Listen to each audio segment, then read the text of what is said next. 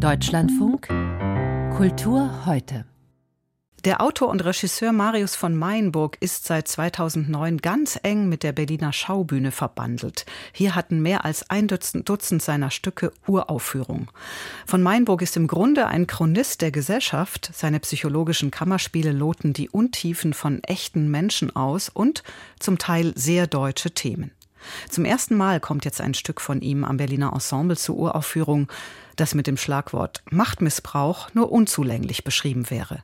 Barbara Behrendt hat es für uns gesehen. Es ist wie im wirklichen Leben. Umso weniger man weiß, umso eindeutiger wirkt die Sachlage. Zu Beginn ist völlig klar, dieser Schuldirektor, der sich bei der Lehrerin Astrid und ihrer Partnerin Clara auf ein Glas Wein eingeladen hat, der geht gar nicht. Kann ich Ihnen den Mantel geben? Klar. Ich habe überhaupt keinen Körpergeruch. Bitte? Nein, es ist wirklich ganz eigenartig. Nicht nur an den Füßen, mein ganzer Körper. Wirklich? Ich nehme nicht mal ein Deo. Kannst ja machen. Nein, vielen Dank. Dieser Wolfram will nicht nur, dass Astrid an seinen nassen Achseln schnuppert, er schnüffelt auch in ihrer Wohnung herum und stellt hohe Qualitätsansprüche an ihren Wein, den er dann wie Wasser hinunterstürzt. Die Sympathien des Publikums liegen also eindeutig bei Astrid und nicht beim weißhaarigen, selbstzentrierten Mann, der am längeren Hebel sitzt. Wir mögen Astrid, obwohl sie mit ihrer einstigen Schülerin zusammenlebt, was an der Schule besser niemand erfahren soll bis Wolfram Astrid dann mit den Vorwürfen der Schülerin Ellen Babic konfrontiert, der Titelfigur, die, das ist der Kniff, nie auftritt. Es geht um einen Vorfall auf der Klassenfahrt nach Trier. Wenn ein Mädchen krank wird, sich mehrfach übergibt, das, das würdest du nicht mitkriegen. So.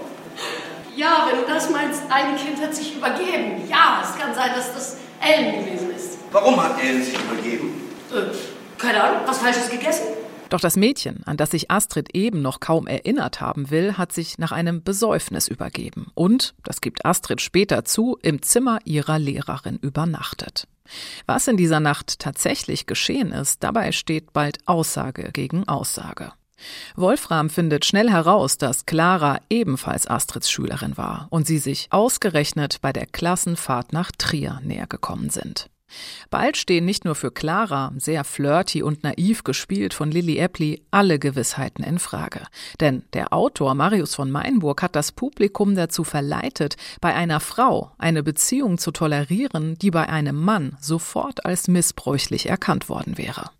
Doch gerade als die Sympathien kippen und der Machtmissbrauch auf Astrid zeigt, nimmt der Plot eine neue Wendung.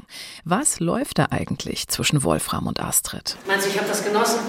Wie du mich rumgeschoben hast die ganzen Jahre. Rumgeschoben? Aus deiner sogenannten Schusslinie.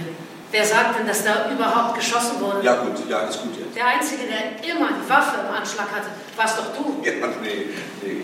Was in diesem Netz aus Vorwürfen, Machtspielen und Abhängigkeiten tatsächlich wahr ist und was Gerücht, Vorurteil, Homophobie und Rassismus, das setzt sich mit jedem Plot-Twist neu zusammen. Wie Bettina Hoppe und Thilo Nest die Abgründe ihrer beiden GegenspielerInnen erforschen, das ist elektrisierend. Nach Jahren hat Mayenburg endlich einmal wieder ein Kammerspiel vorgelegt, das vielschichtige Figuren entwirft und in ungeheuer schnellen, lebensechten Dialogen Spannung erzeugt wie im Krimi. Ein Glück, dass er es nicht wieder selbst inszeniert und dabei ins Groteske übersteigert hat.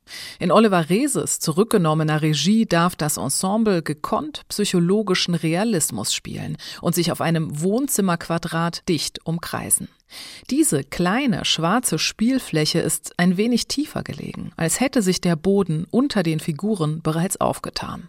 Wie Jasmina Reza, die Kultautorin furioser Beziehungskomödien und Tragödien, leuchtet Meinburg elegant das aus, was darunter liegt. Man darf nur nicht dem Trugschluss aufsitzen, den das Stück leider auch nahelegt, dass Missbrauch im Auge des Betrachtenden liegt. Das ist falsch. Er kommt nur nicht immer ausschließlich dort vor, wo wir ihn erwarten. Barbara Behrendt über Marius von Meinburgs neues Stück Ellen Babic am Berliner Ensemble.